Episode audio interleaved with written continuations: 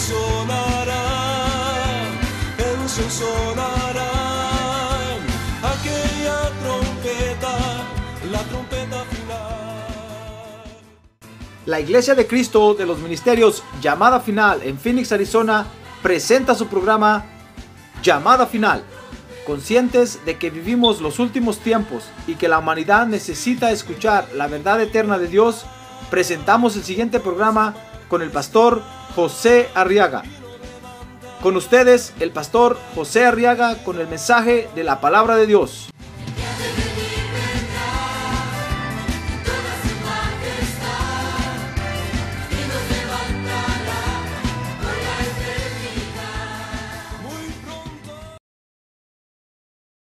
En Primera de Reyes, capítulo 19. En el primer libro de los Reyes, en el Antiguo Testamento, un libro histórico de la Biblia, capítulo 19, vamos a leer los versos del 1 al 4. Dice la Biblia, y Acab le contó a Jezabel todo lo que Elías había hecho y cómo había matado a espada a todos los profetas. Y entonces Jezabel, verso 2, envió un mensajero a Elías diciendo, así me hagan los dioses y aún me añadan, si mañana a estas horas yo no he puesto tu vida como la vida de uno de ellos. Él tuvo miedo, dice el verso 3, y se levantó y se fue para salvar su vida. Y vino a Berseba de Judá y dejó allí a su criado. Y él anduvo por el desierto un día de camino y vino y se sentó bajo un enebro. Y pidió, ¿qué pidió? Mire cómo somos nosotros los hijos de Dios, hermano. Como que a veces queremos zafar bulto, ¿verdad? A ver, dígale que tiene un lado, si es usted, hermano. No va a decir, no, pastor, yo no soy así. Todos somos iguales, hermano. No decir, es Elías porque era malo. No, todos somos. A ver, dígale otra vez que tiene un lado, así es usted, hermano. Zafador de bulto. Cuando mira la cosa seria. Mire, Elías dice ahí, pidió qué? Morirse. Y dijo, oiga lo que le dijo a Dios basta ya, Señor. Toma mi vida porque yo no soy mejor que mis padres. Elías pensó que su vida había cambiado, que si se dio cuenta que era igualito que su papá. Amén. A ver, oremos por eso. Siéntense, por favor.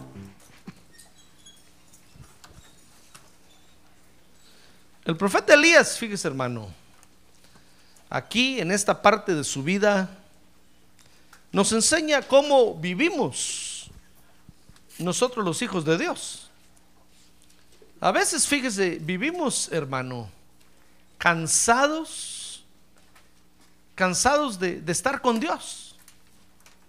Mire cómo, cómo vivimos, hermano. ¿Quién se, ¿Quién se va a imaginar o se iba a imaginar que un hijo de Dios se iba a cansar de estar con Dios.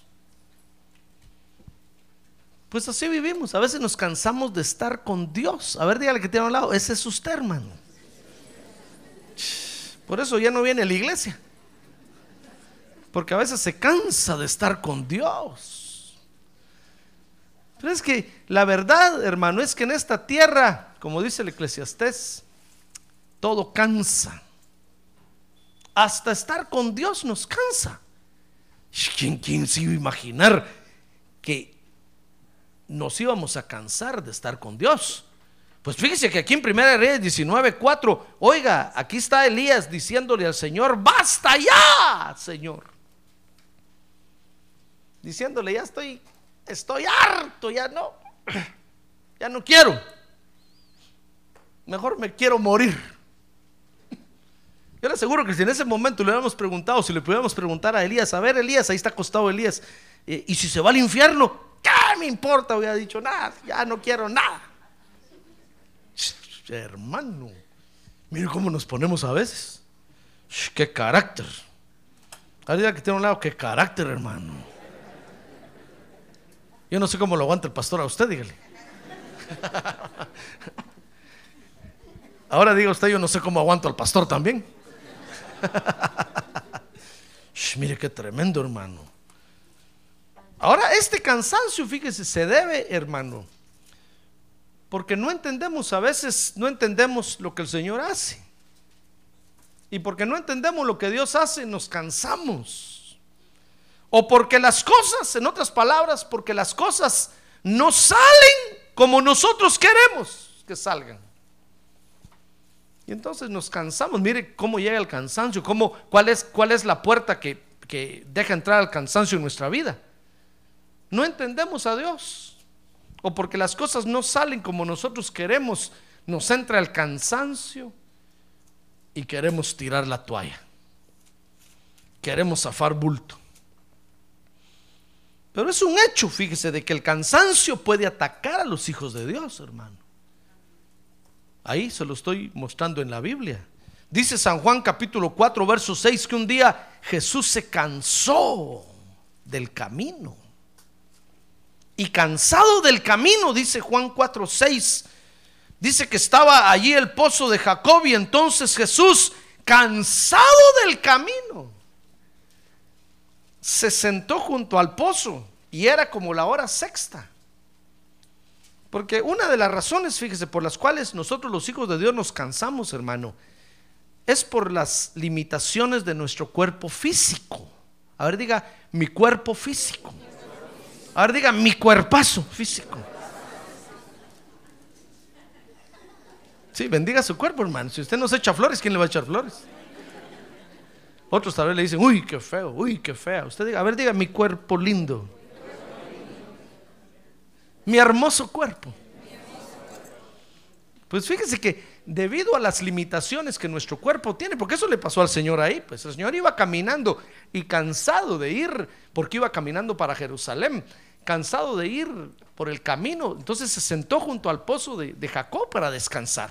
Y fue ahí cuando salió la samaritana. ¿Se recuerda usted, verdad? Porque el Señor estaba también dentro de un cuerpo físico, hermano, que tenía limitaciones, sentía hambre, sentía sed y se cansaba. Pero es una de las razones por las cuales a veces nos cansamos. Y a veces como que el domingo ya no nos queremos levantar para venir al culto, hermano. Cuando yo le dije, hacemos los cultos el domingo en la mañana, usted me dijo, amén, pastor. Y cuando yo vine ese domingo, ninguno había. Todos vinieron tarde, hermano, ¿se recuerda? Qué cólera me dio, hermano. Dije, estos me dijeron que el domingo en la mañana y no vienen. Mejor me hubieran dicho domingo en la noche. Entonces domingo en la noche los hubiéramos hecho. Pero ahora sí viene, ¿verdad? Ah, pero es que a veces se nos cansa el cuerpo físico, hermano, y quisiéramos que nos fueran a, a recoger a la casa con una camilla y oxígeno y nos trajeran a la iglesia cargaditos. Pero es una de las limitaciones, pero también nos cansamos, dice Jeremías 45:3, porque no hallamos reposo debido a los problemas que tenemos. Mire Jeremías 45:3. Dice ahí, tú dijiste, ay infeliz de mí, porque el Señor ha añadido tristeza a mi dolor. Cansado estoy de gemir y no he hallado reposo.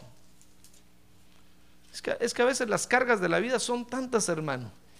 Y no encontramos reposo, a pesar de que el Señor dijo, traigan sus cargas a mí, pónganlas sobre mí, échenlas sobre mí. Y no aprendemos, hermano.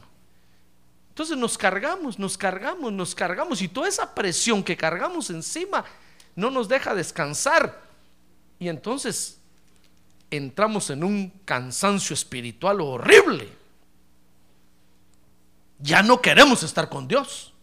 Y hasta le decimos eso, Señor, tú has añadido dolor a mi tristeza y he estado orando y clamando y, y no me respondes.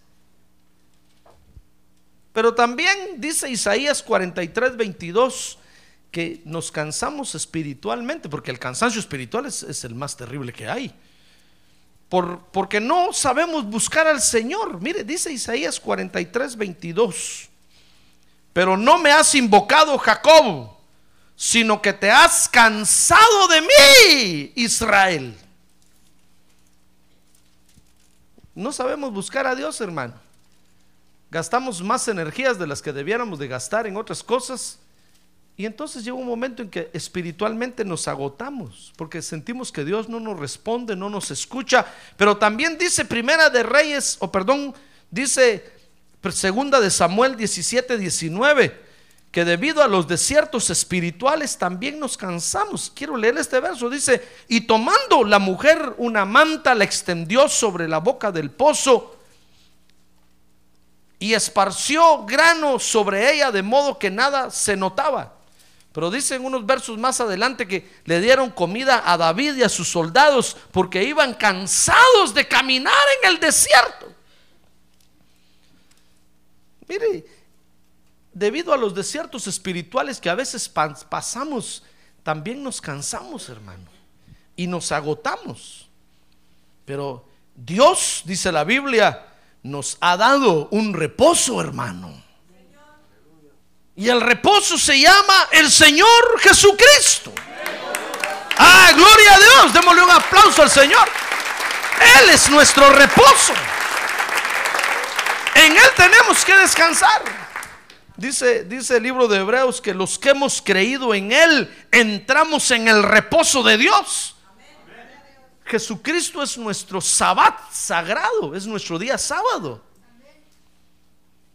En Jesucristo nosotros podemos descansar lunes, martes, miércoles, jueves, viernes, sábado, domingo, cada día de la semana, cada día de la semana podemos descansar y reposar confiando totalmente en Él. Porque Él es nuestro sábado. Dios se acuerda que Dios le dio un día a Israel para descansar, que es el sábado. El día de la semana. Pero es una figura de Jesucristo. Ahora vino el Señor Jesucristo y los que hemos creído en Él, dice el libro de Hebreos, capítulo 4. Ahora hemos entrado, podemos descansar en el reposo de Dios. Y dice Isaías 28, 11, quiero que ese verso sí lo lea conmigo. Dice Isaías 28, 11, en verdad, con tartamudez de labios y en lengua extranjera, Él hablará a este pueblo. Este es el bautismo con el Espíritu Santo, ¿sabe usted, verdad? Habla usted nuevas, otras lenguas, ¿verdad? Muy bien. Dice el verso 12, al cual había dicho, aquí hay reposo. Dad reposo al cansado y aquí hay descanso pero no quisieron escuchar. Mire, el Espíritu Santo es el agua que debemos de beber, hermano, para estar reposando en Dios. Cada vez que usted quiera descansar en Dios, tiene que beber del agua del Espíritu Santo. Deje que el Espíritu Santo lo emborrache, lo embriague. De, ese vino es el que debemos de beber. Ah, gloria a Dios. Y entonces vamos a descansar, hermano. Dígame usted, ¿qué borracho? ¿Qué borracho está pensando en dolores y en penas? Yo, le aseguro que si usted habla con un borracho en la cantina, no le cuenta ningún problema. No está pensando en problemas ni en penas ni o tal vez se emborracha por un problema al principio, pero después se le olvida. Pues esa es la medicina que Dios nos ha dado, el vino del Espíritu Santo para embriagarnos con el Espíritu Santo de Dios. Y entonces borrachos, hermano, borrachos solo nos vamos a poner a cantarle a Dios. Cantarle a Dios y cantarle a Dios y cantarle a Dios. Se nos van a olvidar las penas y los problemas y los vamos a depositar sobre el Señor Jesucristo. ¡Ah, gloria a Dios! Él nos hará descansar. Ahora, le hablo de esto porque el cansancio espiritual nos produce un daño terrible a nosotros, hermano, así como le produjo ahí a, Elías. Y el daño, el daño que nos produce el cansancio espiritual, si no aprendemos a reposar en Jesucristo, es que nos pone a dormir. A ver, despierta que tiene a un lado, dígale, ya lo veo el pastor, hermano. despiértese. Ya sé por qué se duerme usted a la hora de la predicación, fíjese. es porque está cansado espiritualmente, o cansado físicamente, o cansado por los problemas, o cansado por cualquier cosa. Pues fíjese que hay un daño que produce el cansancio espiritual en nuestra alma, y es que nos da un sueño, un sueño espiritual, y es un sueño de muerte. Dice la Biblia que fíjese que Elías había sido usado por Dios. Dice Primera de Reyes 19:1 que Acab le fue a contar a su mujer y le dijo, "Vieras lo que acaba de hacer el profeta Elías ahí en el monte Carmelo." Dice que Acab le contó a Jezabel todo lo que Elías había hecho y cómo había matado a espada a todos los profetas. Elías acababa de enfrentarse a los profetas de Baal y a los profetas de Acera, 400 profetas de Baal y, 450 y 400 profetas de Acera.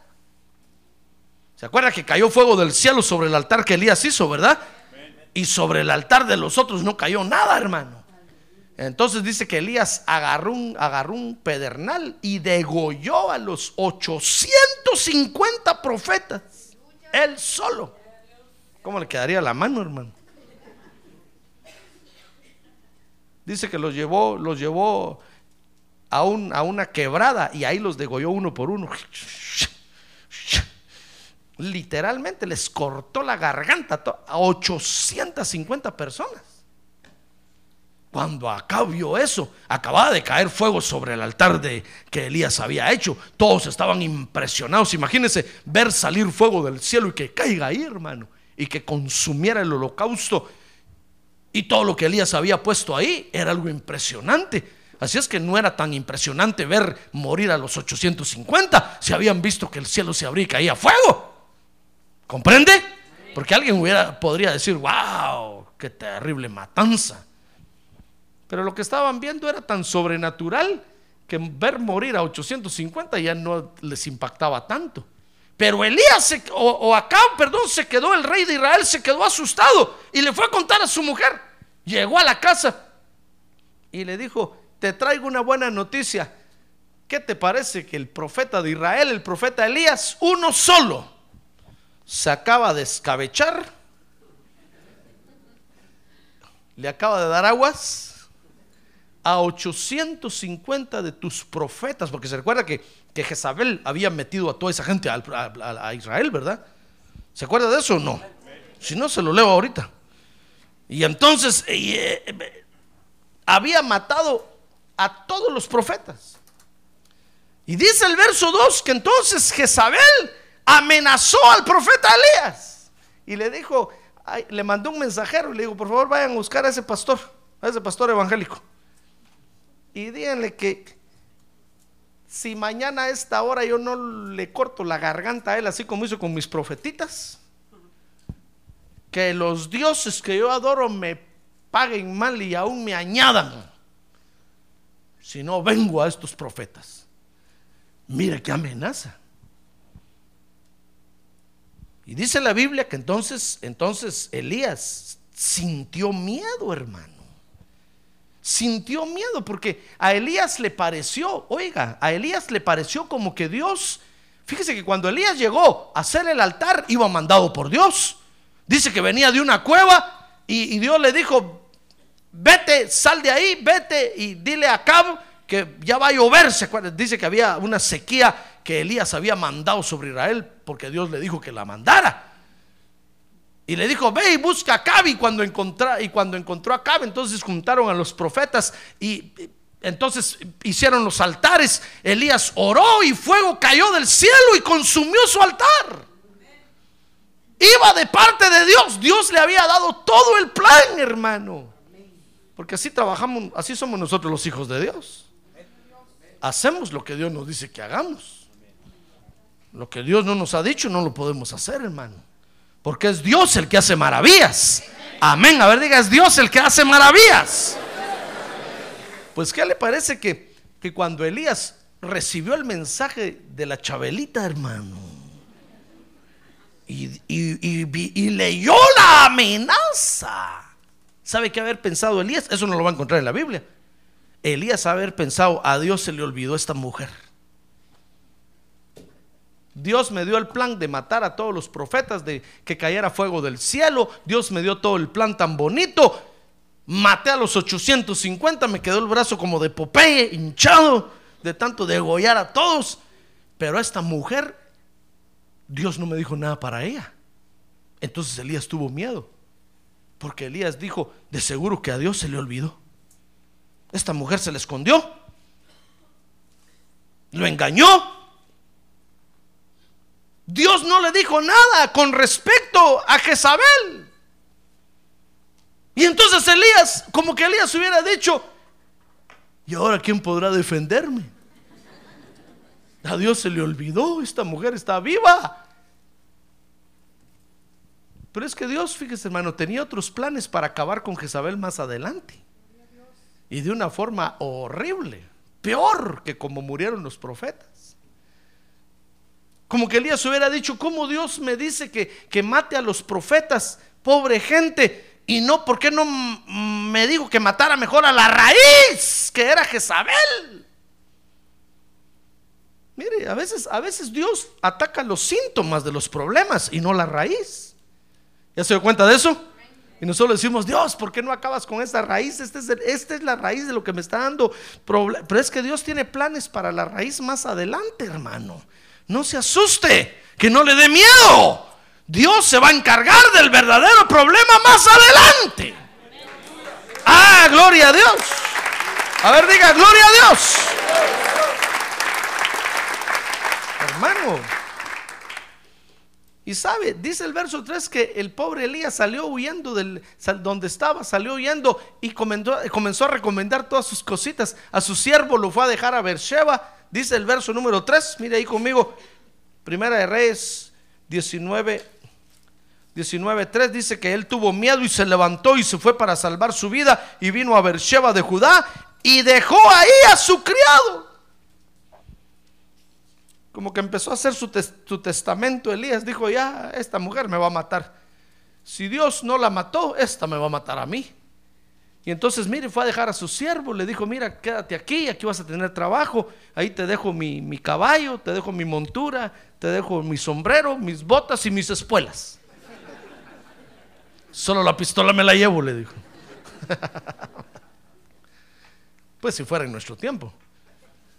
Tal vez en un burrito andaba Elías o andaba a pie, no sé, hermano.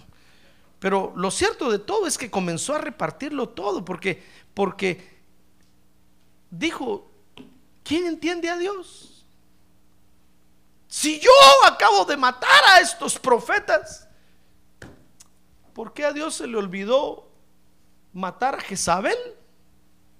Si hubiera matado a Jezabel, fíjese que si Dios hubiera matado a Jezabel de primero, los profetas se hubieran ido solos, hermano. Huyendo se hubieran ido. Ah, pero Dios primero mandó a matar a los profetas y dejó viva a la Jezabelita. No le va a poner Jezabel a una su hija, hermano.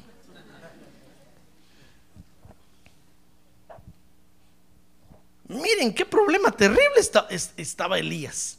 Y es que en esos problemas son los que nosotros nos vemos a veces, hermano. Porque Dios, debemos de confiar de que Dios está haciendo algo. Amén. Mire, a veces lo sacan a usted del trabajo y usted le dice, Dios, ¿por qué me sacaron a mí? ¿Por qué no sacaron a ese jefe horrible? Ese es el ladrón. Yo que no robo, a mí me sacaron. Espérese, es que Dios tiene algo mejor para usted. Dios va a atacar el problema más adelante y se va a encargar de todos ellos más adelante. Hermano. Pero, pero no le pasó así a Elías. Elías no entendió lo que Dios estaba haciendo.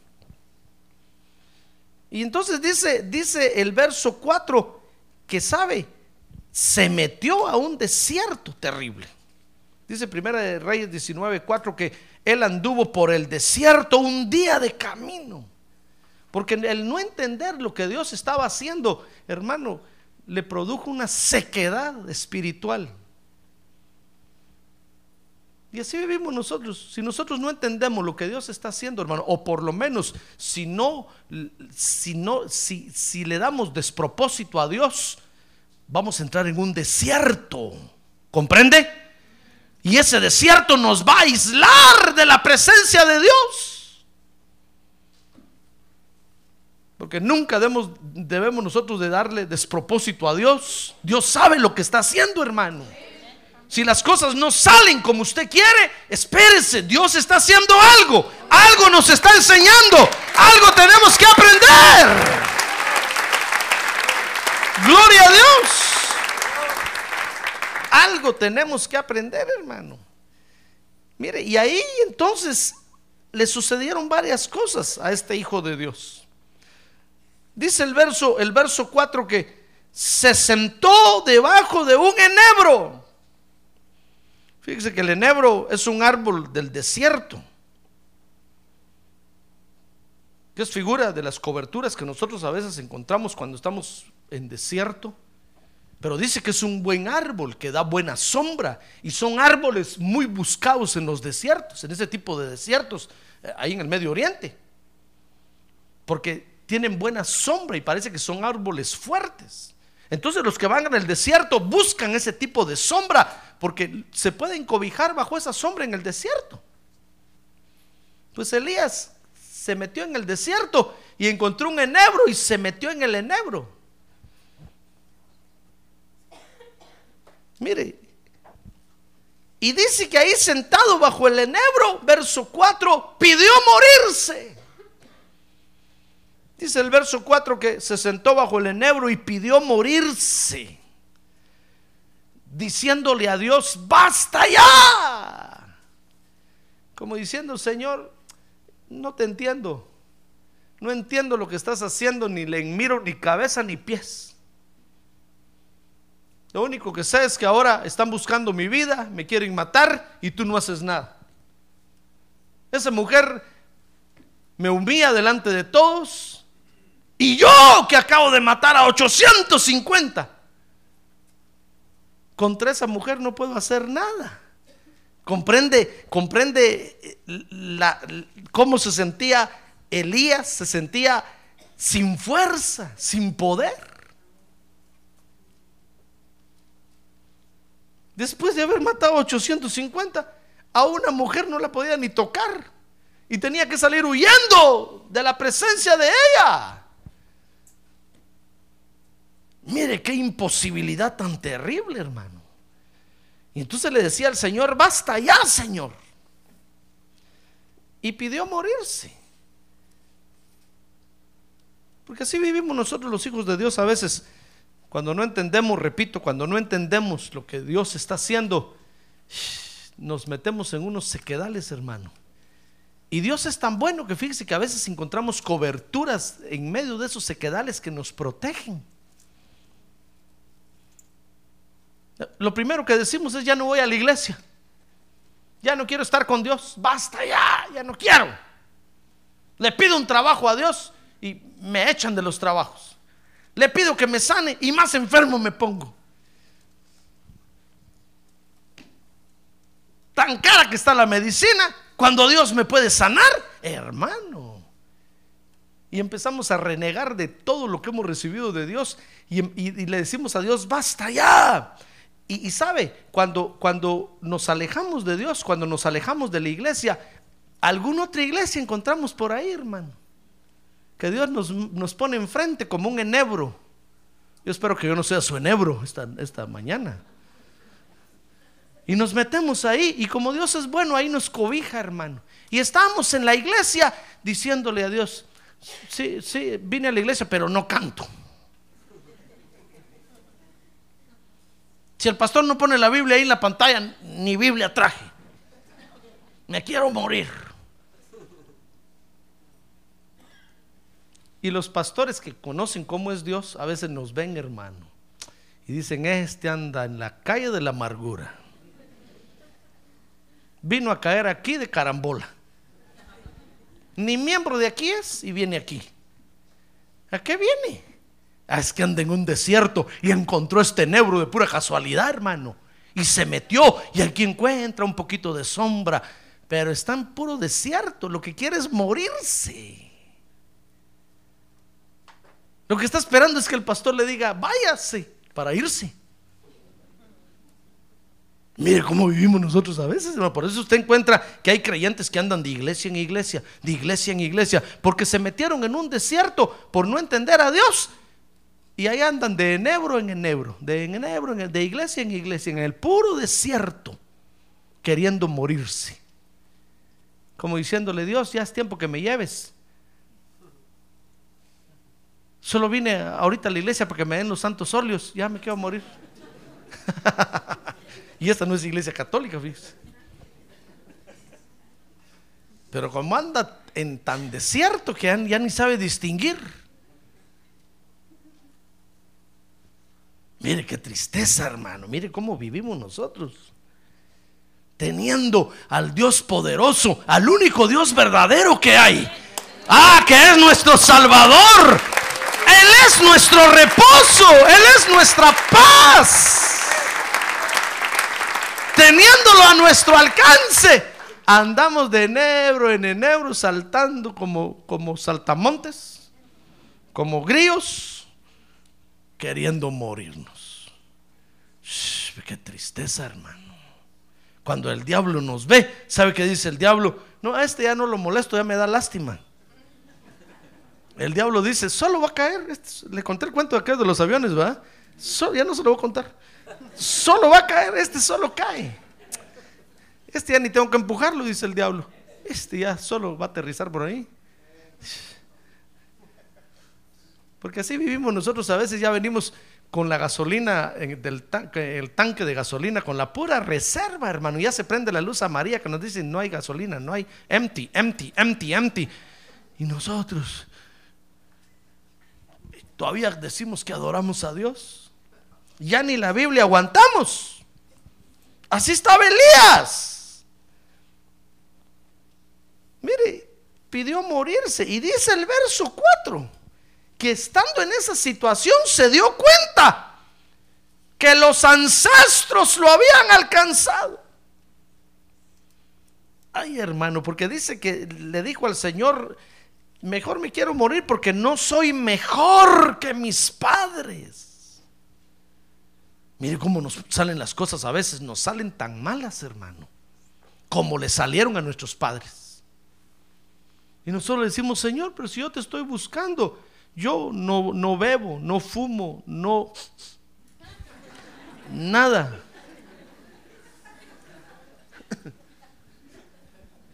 Mis padres, porque eran unos borrachos y la-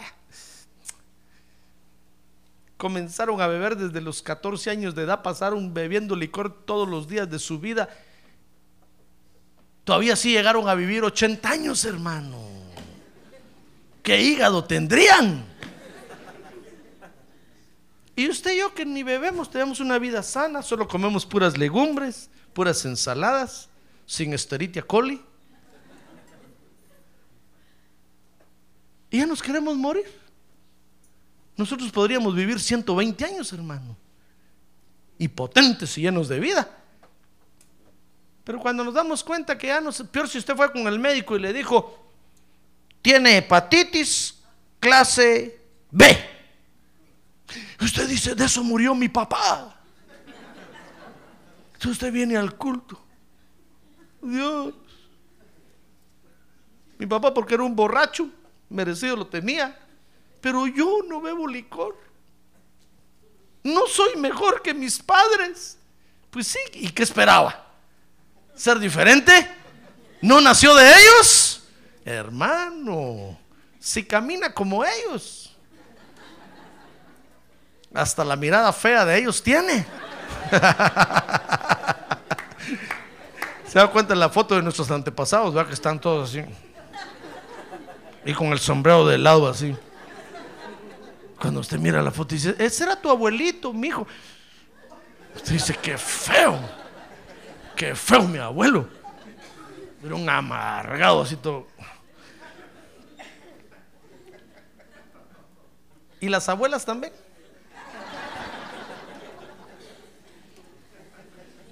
Y nos damos cuenta, de repente se nos empieza a poner a nosotros la cara también así, hermano. Y un día esto usted se para frente al espejo y se mira la cara así. Es igualito que mi abuelo. Si no soy diferente a ellos, pues sí que esperaba. Si la transformación el Señor Jesucristo la va a hacer hasta que regrese a la tierra. Entonces totalmente nos va a transformar, hermano. Ah, gloria a Dios. Pero mientras estemos en la tierra, vamos a caminar como nuestros abuelos. Entonces tenemos que tener cuidado. Las enfermedades que los atacaron a ellos nos van a querer atacar a nosotros. Mire, los vicios que tuvieron ellos se nos van a venir encima, hermano. De repente se le va a empezar a estirar a usted la mano por la cerveza así. Hermano. Y de repente va a agarrar la cerveza. Dice, no, no, si yo, yo no, yo soy hijo de Dios.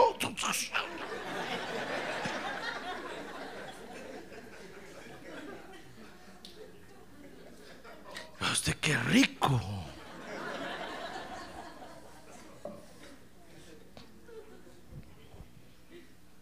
Iba a decir, no soy, no soy diferente a mis antepasados. Si Dios, mejor, mejor mátame. Salí igualito que mi papá. Las hermanas dicen, salí igualita que mi mamá. Pues sí, que esperaba? ¿Ser diferente? Como no, chum. ¿Qué corona tiene usted, hermano? ¿Solo porque viene a la iglesia? Ah, no, no, no. Ese tipo de maldad no se quita solo con venir a la iglesia. Hay que pelear contra ese tipo de maldad y mantenerse peleando contra eso y haciendo que retrocedan en el nombre de Cristo.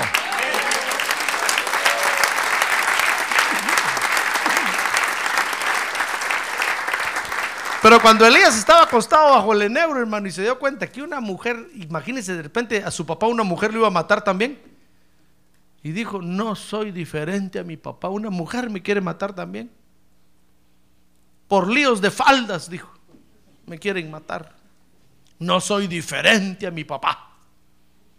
Él era un mujeriego, yo también soy mujeriego. Y por eso me quieren matar. Mejor mátame tú, Señor. Y se durmió. Cerró los ojos, dijo, Señor, cuando abra los ojos los quiero abrir en el cielo. Mire, hermanos, que nosotros a veces queremos zafar bulto. Porque sabemos que vamos derechito al cielo si nos morimos. Pero si hay una tarea que hacer todavía aquí, hermano. Mire, el esposo se quiere morir y tiene toda la marimbita de hijos ahí. Dice, Dios, me quiero morir. Dios dice, ¿cómo no? ¿Y tus hijos qué? ¿Tú los tuviste? No, Señor, tú me los enviaste. Ah, ¿Cómo no? Va a decir Dios, tú los tuviste. Sigue viviendo, hay que mantenerlos, Aragán.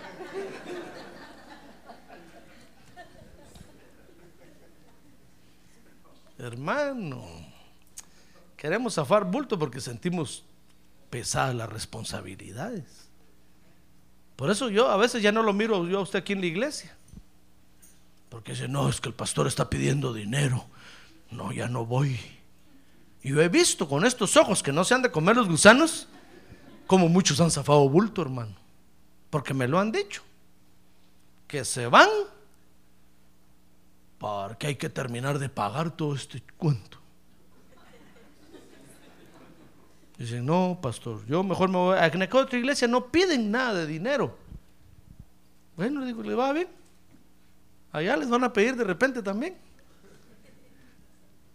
Porque si es Dios. Y nosotros queremos zafar bulto y queremos brincar a otro enebro. Hermano, andamos de enebro en enebro, donde solo nos den de comer y no paguemos nada. ¿Dónde ha visto usted eso, hermano? En esta vida hay que pagar por todo. Amén. Mire, Elías se durmió ahí, bajo el enebro y le dijo, Dios, me quiero morir, no soy mejor que mis padres. Yo pensé que tú habías cambiado mi vida. Si me dijeron que cuando aceptara a Cristo, todo iba a ser diferente, pero me estoy dando cuenta que salí medio ladrón como mi abuelo.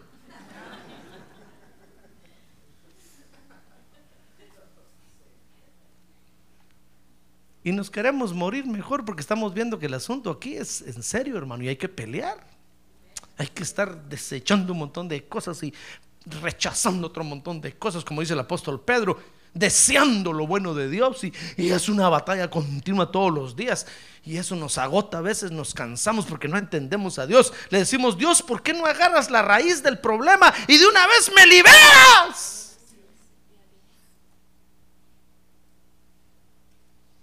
Una vez leí una revista, yo una revista que se llama Duda y decía ahí, si Dios es Dios, ¿por qué tenía que venir Jesús a morir a la cruz? ¿Por qué no dijo los perdono y los perdona? ¿Por qué tenía que venir? Mire qué duda, hermano. Por eso se llamaba duda la revista. Pero es que si Dios es Dios, ¿por qué no borra todo esto y lo hace de nuevo, hermano? ¿No cree usted? Pero es que porque es Dios, respeta lo que le ha hecho. Si no fuera Dios, no lo respetaría. Pero Dios respeta. Y Dios lo creó a usted. Usted nació en la tierra. Y entonces Dios está esperando que usted se desarrolle en la tierra. Dios no le va a quitar los problemas, hermano. Porque unos de ellos usted se los consiguió. Otros se los echaron encima a usted, ni cuenta se dio. Entonces Dios dice, no, aprende a pelear contra ellos. Aprende a liberarte de sus problemas. Desarrollate como hijo de Dios en la tierra. Ah, gloria a Dios. Crece como hijo de Dios en la tierra. Entonces le Señor, pero si estuviera en el cielo, allá, qué facilito crecería. El Señor le va a decir, pero ya subiste aquí y nunca creciste, chaparro. Por eso te envía a la tierra, para que allá crezcas. Porque ya estuvimos en el cielo, ¿se acuerda? La Biblia dice que venimos de allá, ya estuvimos allá y vamos de regreso para allá. Solo venimos a la tierra para crecer y desarrollarnos, hermano. Pero ya estuvimos en el cielo. El Señor a decir, ¿y qué vienes a hacer aquí? si aquí estabas? No, desarrollate en la tierra, crece. Mire, Elías se durmió y ese es el peligro del cansancio espiritual, hermano. Es que nos pone a dormir. Nos dormimos cuando la tarea todavía no se ha terminado, hermano. Mire, Elías se había, se había dormido ¿Y qué le parece que Dios lo mandó a despertar? Se estaba haciendo el muerto. Dice que llegó un ángel del Señor y lo despertó. Lo despertó, dice el verso, el verso número 5. Y dice el verso número 6 que el ángel le dio de comer. Mire cómo es Dios de bueno, hermano. Le dio de comer free. Digo, Elías, por eso no tienes que pagar, pero cómetelo, por favor. Mire, le, dio de comer, dice el verso 6. Y, sabe, dice que Elías cuando abrió los ojos dijo, ya estoy en el cielo, porque miró un ángel a Irman. El ángel le dijo, no, todavía estás en el suelo. Pero si tú eres un ángel, sí, le digo, ves que me mandaron a despertarte, Aragán, si no has terminado con la tarea. Ya te quieres ir y no has terminado con la tarea. ¿Sabe? Y entonces el ángel le dijo, mira la comida. Oh, gracias, dijo Elías. Dice que se sentó, comió y se volvió a acostar y se volvió a dormir, hermano. Mire cómo somos nosotros, hermano.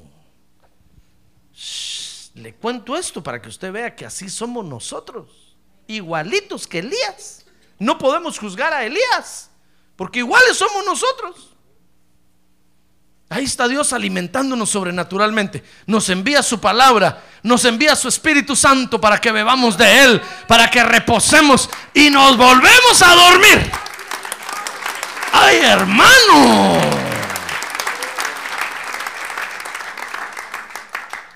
Y Dios me dice a mí, mira, José Arriaga, prepárate este mensaje hoy, mira, prepáralo así, cocínalo, dale vuelta para allá, ahora mételo al horno otra vez y ahí estoy yo en la mañana cocinando el mensaje, hermano.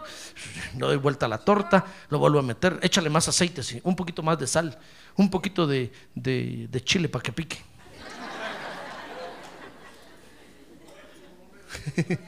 ahí estoy preparando yo el mensaje. Eh, con este mensaje se van a avivar. Y vengo yo con el mensaje, que ya no veo las horas de predicar, hermano. Y usted, y usted dormido. ¡Ay, hermano! Mire, el Señor me dice, con esta comida que le vas a dar se va a levantar, es un tónico fuerte. Pura vitamina del complejo B. Le van a dar unas energías, vas a ver que va a venir a pedirte un privilegio. Va, ahorita va a venir. Y usted, y yo predico y le digo, Señor, y usted durmiendo. Mire, solo se levanta a comer, eh, porque eso sí. Y sigue durmiendo. Le digo, Señor, pero si me dijiste que iba a agarrar y más sueño le dio.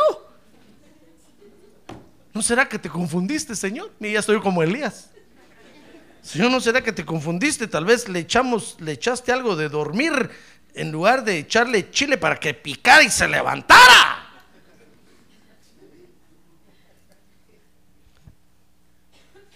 Elías miró al ángel, comió y se volvió a dormir. Y el ángel lo miró y dijo, qué sinvergüenza este.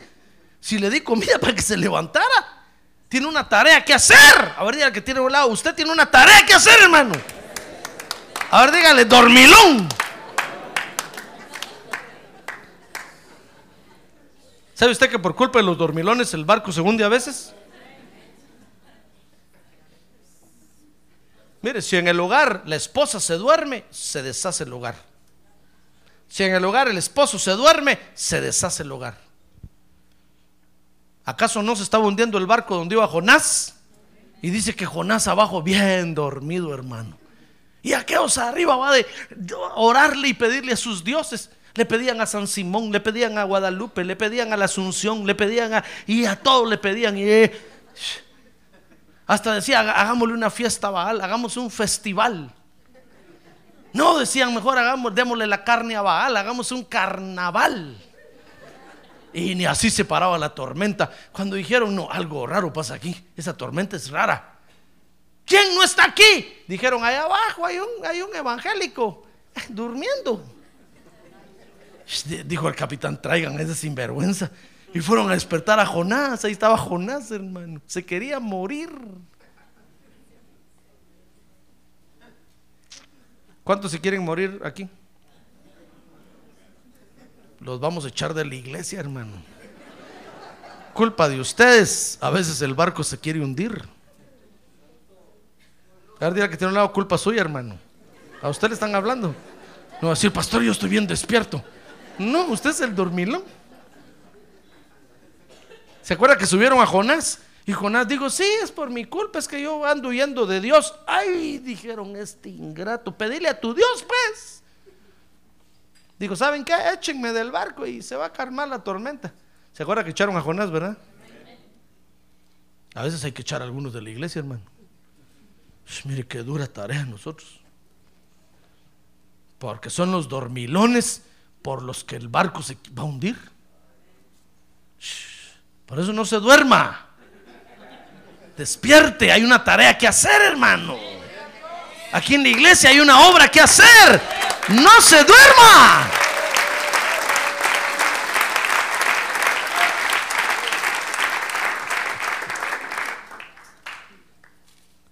No se duerma, hermano. Si usted se duerme, se va a hundir el barco. Mire, las iglesias no evangelizan porque no hay creyentes que vayan a evangelizar. Dormidos. Se hunde el barco del evangelismo. Y no les importa. Están bien dormidos. Las iglesias no oran porque no hay quien venga a orar. Dormidos. Se hunde el barco de la intercesión porque no hay quien venga a orar los cultos se cierran. Miren, los pastores tienen que decir, miren hermanos, ya no vamos a hacer culto el, martes, que ninguno viene. Todos bien dormidos. Y a nadie le importa, hermano. Todos dicen, gracias a Dios que el pastor cerró el martes. Gracias a Dios. Ya, ya no lo aguantamos. Basta ya, Señor, basta ya.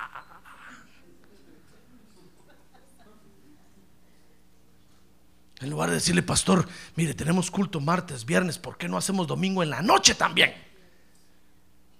Ahí están diciendo, basta ya. No, no. No aguantamos. Dormilones. ¿Se da cuenta que estamos bien dormidos, hermano? Tuvimos en la iglesia un programa de radio hace años, lo cerramos, nadie se dio cuenta. Bien dormidos todos, hermano. Dije, Señor, ni uno me vino a decir, pastor, quitó el programa de la radio, ¿por qué? Nadie. Decía, hermanos, ¿escucharon el programa? Todos. ¿Y hay programa pues? Mire, el Señor me ha dicho, te voy a dar una radio. Le digo, no, Señor, no, no me des nada. No, no, no, no. A estos creyentes no les importa.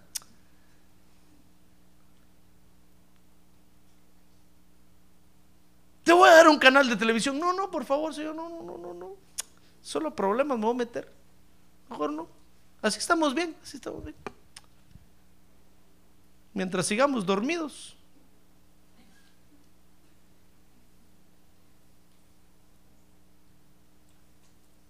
Ahorita que tiene un lado, despierta, hermano.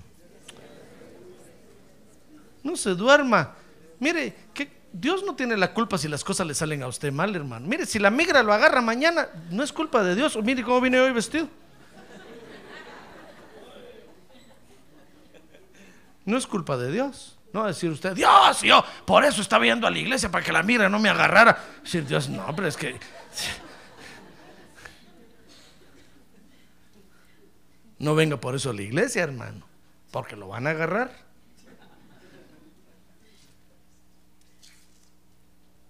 Mire, Elías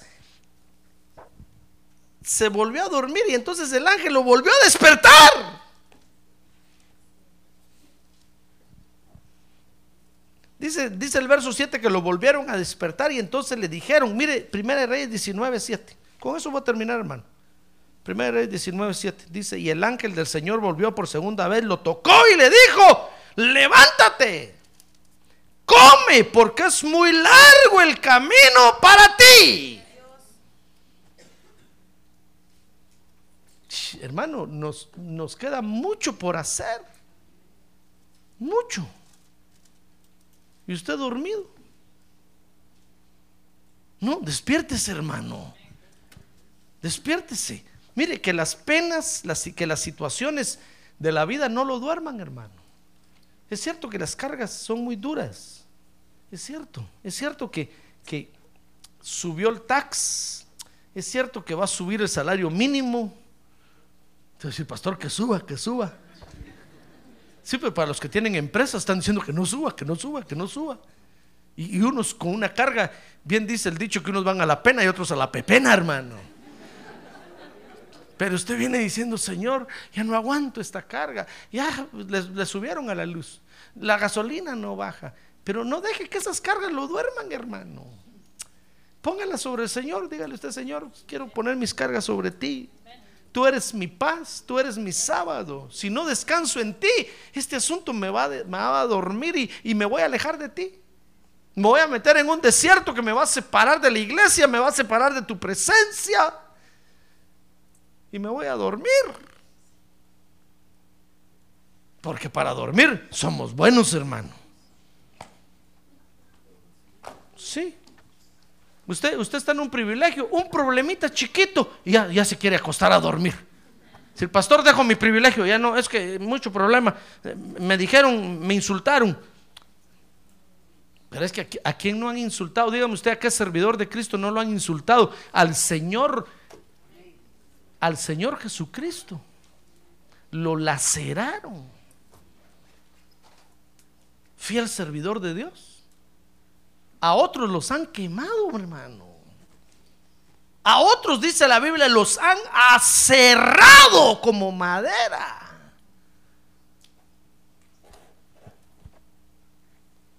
Todos los que le creemos a Dios, hermano, ¿quién no ha sufrido? Pero nada, queremos un problemita para ponernos a dormir. ¿Y la tarea quién la va a hacer?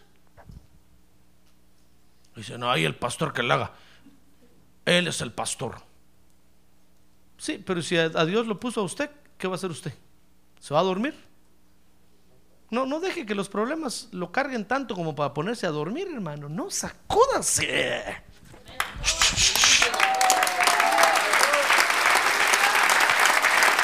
Queda mucho por hacer.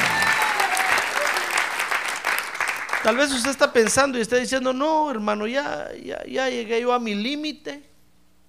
Llegué a los 50. Ya voy de salida. Ya no hago nada. ¿Y por qué no se ha ido? Porque todavía tiene algo que hacer para Dios. Si no, Dios ya se lo había llevado, hermano. He hecho Dios este ya de estorbo mes ahí. A ver, se lo había llevado. Ya estuviera ya con él. Y nosotros diciéndole gracias, Padre, porque al fin te lo llevaste.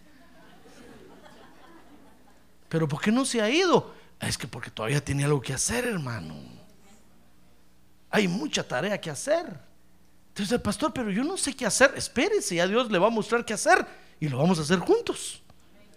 Pero no deje que las cargas lo, lo cansen a tal grado que usted se ponga a dormir, hermano. Porque no es tiempo de dormir, es de día. Hay que levantarse. Ah, porque hay mucho que hacer. Hay mucho que hacer. Ahora sí, termino con esto. Un día le fueron a decir al Señor Jesús, mira, eh, Herodes te anda buscando porque son muchos hombres, no te vayan a matar, le dijeron. De ahí salió la canción. ¿Y sabe qué le dijo Jesús? Díganle a esa zorra. Fox era el presidente ahí en ese tiempo, hermano. Díganle al presidente Fox, dijo el Señor, que yo todavía trabajo. Porque mi padre todavía trabaja. Y voy a trabajar mañana y pasado mañana. No me voy a dormir, no me voy a poner a dormir.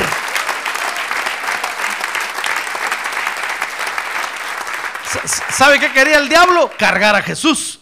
Y que el Señor dijera, ay, de veras me andan buscando. No, entonces ya no hago nada, ya no hago nada. Ir a encerrarse ahí eh, como Elías. No, pero el Señor dijo, no, díganle a esa zorra que yo todavía trabajo y sigo trabajando y voy a trabajar mañana y hasta pasado mañana. Voy a trabajar el tiempo que el Padre me ha enviado a trabajar y no me voy a poner a dormir. Se sacudió el problema, hermano. Miren, dése cuenta que el enemigo lo que quiere es ponerlo a dormir a usted. Que usted diga, ay, es que mis hijitos, ay una vez vino conmigo un hermano y me dijo, mire pastor, dejo mi privilegio. ¿Y por qué hermano? Me dijo, en primer lugar me dijo, ya sabía que eso me iba a decir, por eso no quería venir. No, le dije, no, yo solo le pregunto, si usted quiere ir, vaya, le dije, ¿qué me importa a mí? Pero hasta ahorita soy responsable de su alma, por lo menos déjeme preguntarle, ¿por qué? Me dijo, es que mis hijos tienen una mala vida y, dice la Biblia. Ah, porque ahí sí encontramos versos bíblicos, hermano. Ah, para ponernos a dormir encontramos base bíblica inmediatamente. Porque dice la Biblia que el que sirve debe tener hijos en el oro y me sacó toda la Biblia. Le dije, mire, eso ya lo sé yo, la Biblia la sé yo. Le dije, ah, bueno, le dije, pues ni modo, ni modo, está en una situación crítica, pero déjeme que yo juzgue su situación. le dije, ¿y cuántos años tienen sus hijos? Uno tiene 30, otro 40 y otro 46. A la hermano. Le dije yo, me hizo sinvergüenzas, échale la policía. Presos deberían de estar. Yo pensé que me iba a decir uno tiene cuatro, otro cinco, otro siete. Dije yo, pobre hermano, que se vaya a su casa pues. Pero 30, 40, hermano. Y ahí andan borrachos, dejaron a sus mujeres. Dije, usted échale la policía, esos son unos sinvergüenzas. En la cárcel deberían de estar, ya están viejotes, esos ya no son sus hijos. Olvídese de ellos, usted dedíquese a Dios. Sí, ¿verdad, hermano? Me dijo, sí. De todas maneras se fue. Hermano, no se ponga a dormir. Mire, aunque tenga usted niños de cuna, de brazos, no tenga pena, hermano. Ponga sus cargas sobre el Señor. Descanse en Cristo. Y Él le va a dar nuevas fuerzas. Y va a venir renovado. Y vamos a servirle juntos al Señor. Porque ¿quién no tiene problemas, hermano? ¡Ah, gloria a Dios! ¡Gloria a Dios! Por eso sacúdase de los problemas y levántese de ese sueño, porque ya hace rato que está roncando. Levántese de dormir. Hay mucho por hacer. Y, sabe qué es lo, lo, más terrible. Por eso le digo que cuando mire al Señor le voy a preguntar muchas cosas, hermano, que yo no entiendo. Lo más terrible es que es que a Dios se le metió entre ceja y ceja que usted lo tiene que hacer. Digo, Señor, ¿por qué? Quítalo, si no quiere, bórralo.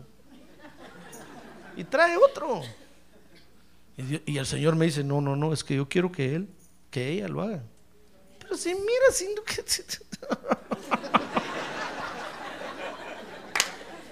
A veces hago berrinches yo, hermano.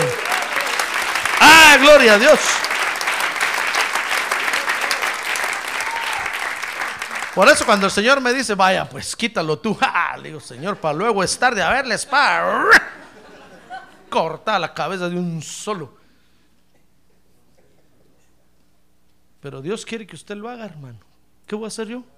¿Cuándo va a despertar? ¿Ya se dio cuenta? ¿Cómo lo ama Dios a usted? Le digo, Señor, no te entiendo. ¿Cómo amas a este? ¿Cómo amas a esta? Yo no los amo. Si Dios sí, pero tú no eres Dios. Dios sí, cierto, Señor, tú eres Dios. Espérate, ya va a despertar, ya va a despertar. Síguele predicando, sigue dando comida, pero si solo come y ni paga. síguele dando comida, síguele, ya va a despertar, ya va a despertar, ya va a despertar. Es que Dios lo ama tanto a usted, hermano que con usted quiere trabajar. ¿Qué le parece? Amén. Amén. Cierre sus ojos, cierre sus ojos, hermano. Cierre sus ojos. Por eso fue que esperó a Elías. Y el ángel parado ahí a un lado, hermano. Sin duda el ángel le decía, Señor, déjame que le corte la cabeza. Y el Señor le decía, no, no, no, no, despiértalo. Y lo despertaba y se volvía a dormir. El ángel le había dicho, ala, no, con este no, no se puede de repente tiene un arrancón y de repente otra vez se duerme. Pero es que con usted Dios quiere hacer su obra, hermano. Por favor, entienda a Dios. Dios lo ama a usted y quiere estar con usted. Mire, el Señor Jesucristo con usted quiere vivir. Con usted quiere comer. Con usted se quiere sentar a la mesa. No con nadie más. Por eso yo, lo que la hermana dijo hoy, Muchos se van al estadio ahorita y muchos, pero usted y yo venimos a la iglesia, hermano. Porque el Señor con usted quiere estar. Con usted quiere vivir. No quisiera decirle, Señor, gracias porque me amas y estás dispuesto a esperarme. Me quiero levantar. A ver, póngase de pie y dígale, Señor, me voy a despertar me alimentas, si tú me vitaminas espiritualmente, yo me voy a levantar un día de estos. Y voy a correr para estar contigo. Voy a correr para estar en tu casa. Mucho trabajo le queda a usted por hacer, hermano. Mucha tarea le queda a usted por hacer. Pero despiértese, hermano. Levántese Dice la Biblia, despiértate tú que duermes. Levántate de entre los muertos y entonces Cristo te alumbrará. Ah, gloria a Dios.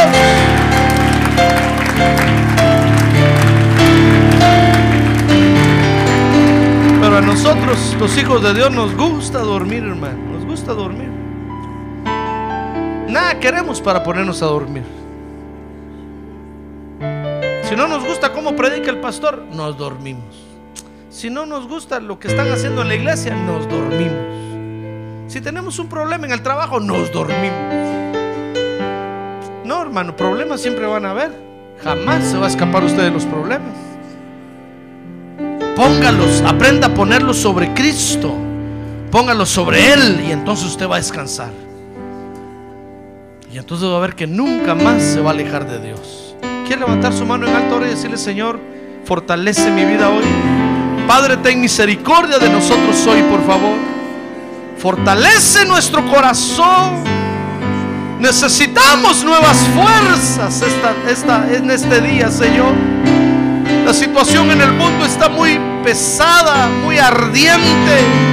Todo está contaminado. La maldad está haciendo lo que quiere en la tierra, Señor.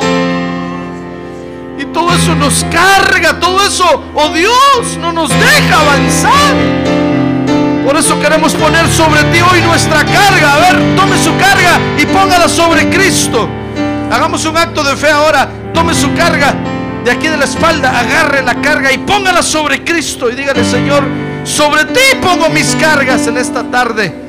Sobre ti pongo la enfermedad, el dolor, la tristeza, la angustia, la melancolía, la soledad. Porque esas cargas fueron las mismas cargas que agobiaron a nuestros padres y no los dejaron vivir en paz. Pero hoy queremos ponerlas sobre ti, Señor. Queremos nosotros descansar en ti. Queremos reposar en ti. Tú eres mi bendición, Señor. Quiere decirle, Señor, tú eres mi bendición. Tú eres quien me da reposo.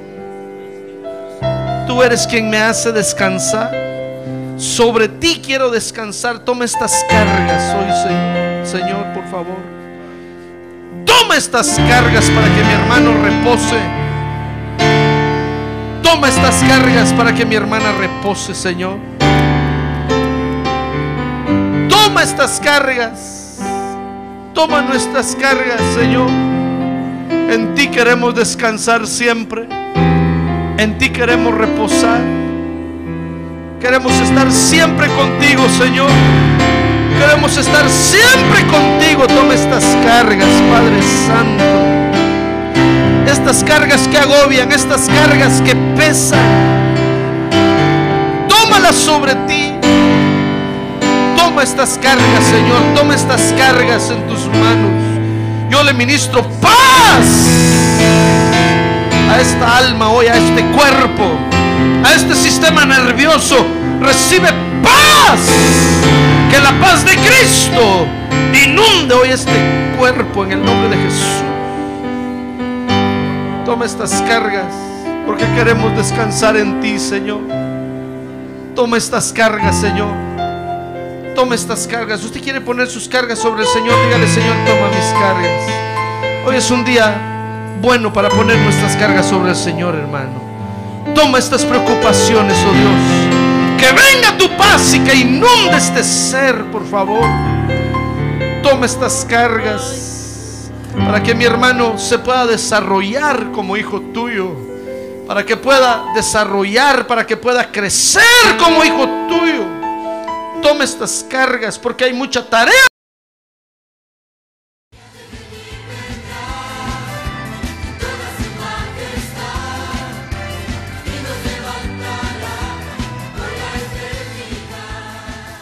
La Iglesia de Cristo de los Ministerios, llamada final en Phoenix, Arizona, cumpliendo con la comisión de Joel 2.1, presentó su programa, Llamada Final. Esperamos que nos vuelva a sintonizar la próxima semana a la misma hora por esta emisora. Los invitamos a nuestras reuniones en el 6023 Norte 71 Drive, esquina con Bethany Home Road. Para mayor información puede llamarnos al 623-934 1259 o visitarnos en la internet al www.llamadafinalphoenix.com.